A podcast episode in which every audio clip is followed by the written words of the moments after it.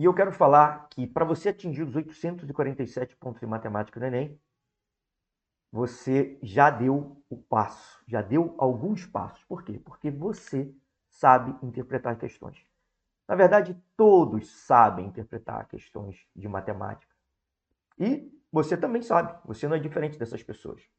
Agora, onde que está? Por que, que eu estou falando isso? Eu quero justificar para você que você realmente sabe interpretar questões de matemática tá?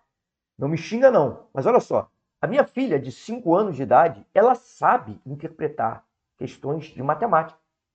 Se eu falar para minha filha assim, filha, olha só, filha, filha de 5 anos, o nome dela é Maria Luísa. Maria, por favor, Maria, me diga qual é o número que vem depois do, do 10. Ela vai me dizer que é o 11. Filha, qual é o número que vem depois do 20? Ela vai me responder 21. Isso é uma questão de matemática inconscientemente, né, de uma maneira inconsciente, ela está somando mais um para encontrar aquele número. Se eu falar para minha filha assim, filha, Maria, olha só, Maria, é, quais são os seus amiguinhos? Quantos são os seus amiguinhos que vão na sua festa? Os seus amigos do colégio que vão na sua festa. Ela vai começar a falar os nomes deles e depois vai chegar e vai me dizer é, vai começar a contar e vai me dizer quantos vão na festa dela. Então, olha só, isso também é um problema de matemática. Olha só, ela teve que pegar aqueles números e contar até chegar lá. E sempre quando você conta, na verdade, você adiciona mais um ao anterior. Esse é um problema mais simples que eu consegui pensar aqui.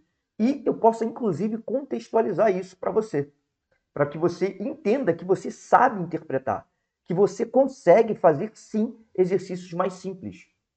E a questão é que você quer pegar todos esses exercícios, você quer chegar no Enem, né? Você quer chegar a fazer, a interpretar questões de matemática para o Enem. E aí o que acontece? Existe um passo a passo para você conseguir fazer isso. Para você conseguir chegar e atingir os 847 pontos em matemática no Enem. E a, a questão é, por exemplo, minha filha ela não está nesse nível. Ela não sabe interpretar essas questões de matemática do Enem, né? Então, olha só, eu quero te mostrar que você sabe também interpretar questões contextualizadas no nível bem acima da minha filha de 5 anos. Olha só, deixa eu te dar um exemplo aqui, deixa eu botar na tela aqui. Um exemplo que eu, que eu, que eu criei, esse exemplo aqui. Então, deixa eu, deixa eu conseguir botar aqui na tela. Toda segunda-feira de manhã, a família de João vai ao mercado. Joana, mãe de João, e Pedro, seu pai, compram uma dúzia de ovos a 10 reais e uma dúzia de banana a 2 reais quanto a família de João gasta no mercado.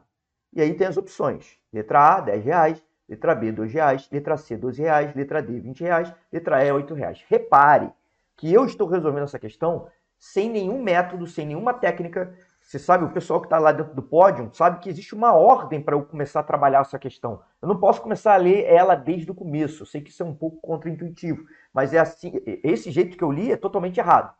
Então existe um jeito certo de fazer. Mas olha só, Vamos analisar essa questão ponto a ponto. Olha aqui, ó.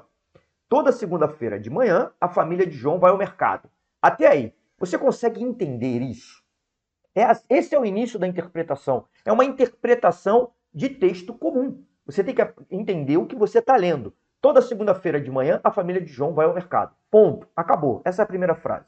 Interpreta isso para mim. Você consegue imaginar a família de João indo lá no mercado? O pai e a mãe dele com mãozinha dada, eles indo, chegando no mercado e entrando? Então, você já começou a interpretar a questão. Agora eu te pergunto, o que que isso vai influenciar para você resolver essa questão? Nada. Nada. Por quê? Porque não tem nenhum dado matemático aí. Você não vai usar nada disso daí para equacionar, para você resolver e chegar ao resultado. Então, isso daqui é uma questão contextualizada. Por mais simples que pareça, isso daqui é uma questão contextualizada. Vamos lá, vamos continuar. Olha aqui, ó.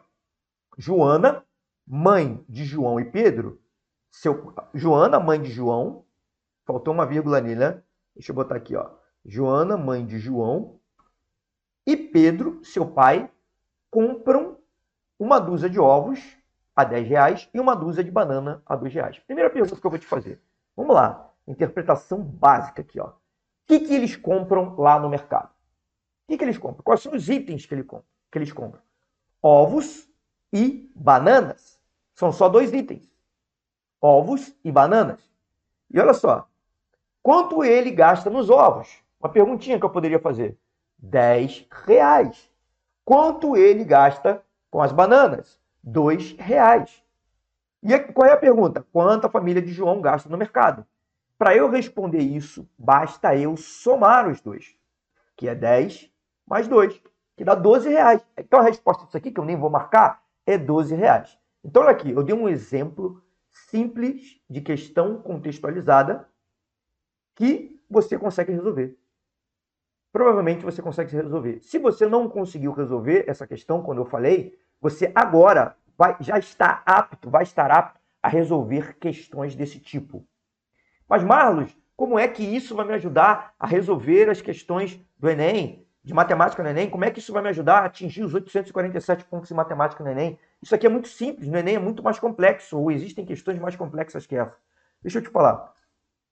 Lá no Enem, para que você chegue a, esse nível, tem que ter uma graduação.